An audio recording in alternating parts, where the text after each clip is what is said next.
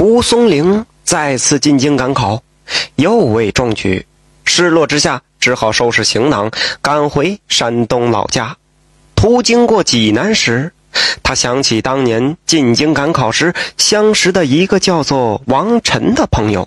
当年他二人在京城考试之时相识，少年才情，对酒当歌，大有相见恨晚之意。二人是月下吟诗，互为知己，好不畅快。只是他二人当年都未曾中举，却因此更添加惺惺相惜之情。之后更是书信往来，这一晃二十多年过去了。只是最近这些年考试都未曾见到他，这书信也断了，不晓得是何缘故。蒲松龄便顺道去拜访故人。读书人在那个时代是有些名气的，尤其是多年考试未中的人，似乎名气更大些。这蒲松龄没费多大功夫，便找到了他朋友的住所，敲开一间破旧的房门。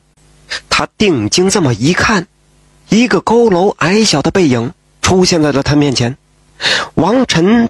比他只大了三岁，但是此人看来却是犹如年近百岁的老头蒲松龄吃了一惊，他时常感叹自己年华衰去，早生华发，可此时看到他的这位故友，不由得吃了一惊，枯黄的皮肤犹如老松树皮。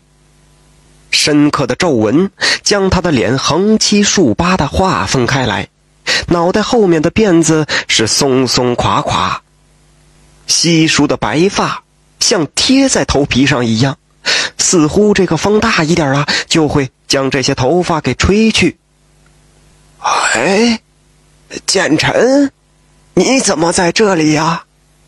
如果不是他朋友先喊出他的名字，那蒲松龄绝对不会认为这个就是当年那个意气风发的青年。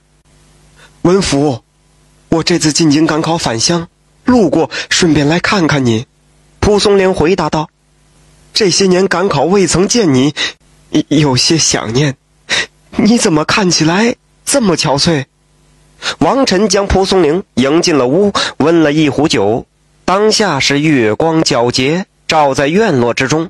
他二人在窗边对饮，回忆往事，都是不胜唏嘘。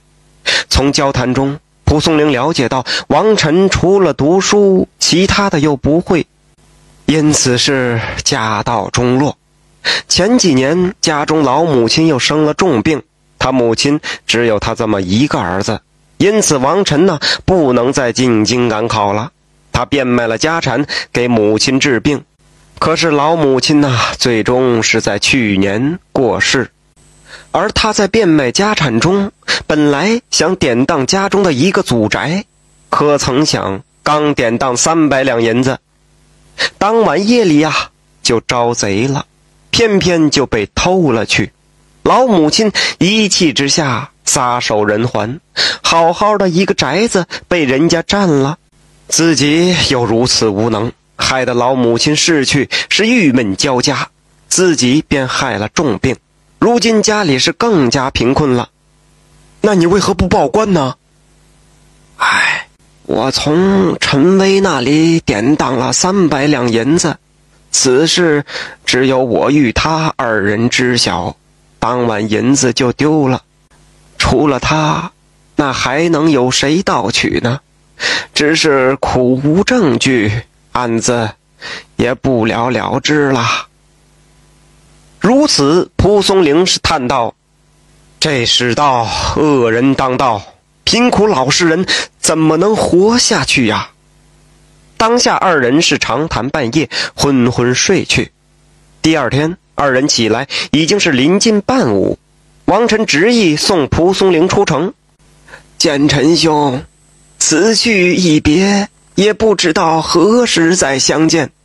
为兄的身体呀，已经大不如从前了，我便多送送你吧。二人是漫步走向城外，路过一个宅院，王晨不禁低头叹息一声。蒲松龄就好奇地问道：“王兄为何叹息？”王晨答道：“此处便是我那王家老宅，可悲我这不孝子孙，没了祖宗的家产，将来怎么去见祖宗哦？”蒲松龄也是叹息一声。可惜自己也是文弱书生一个，如何能帮到朋友呢？二人正要离开，恰巧此时，一个约莫六旬的老妇人，在一个丫鬟的搀扶下，缓缓地走近，进了宅子。蒲松龄眼前一亮：“王兄，刚才那老妇人是谁？”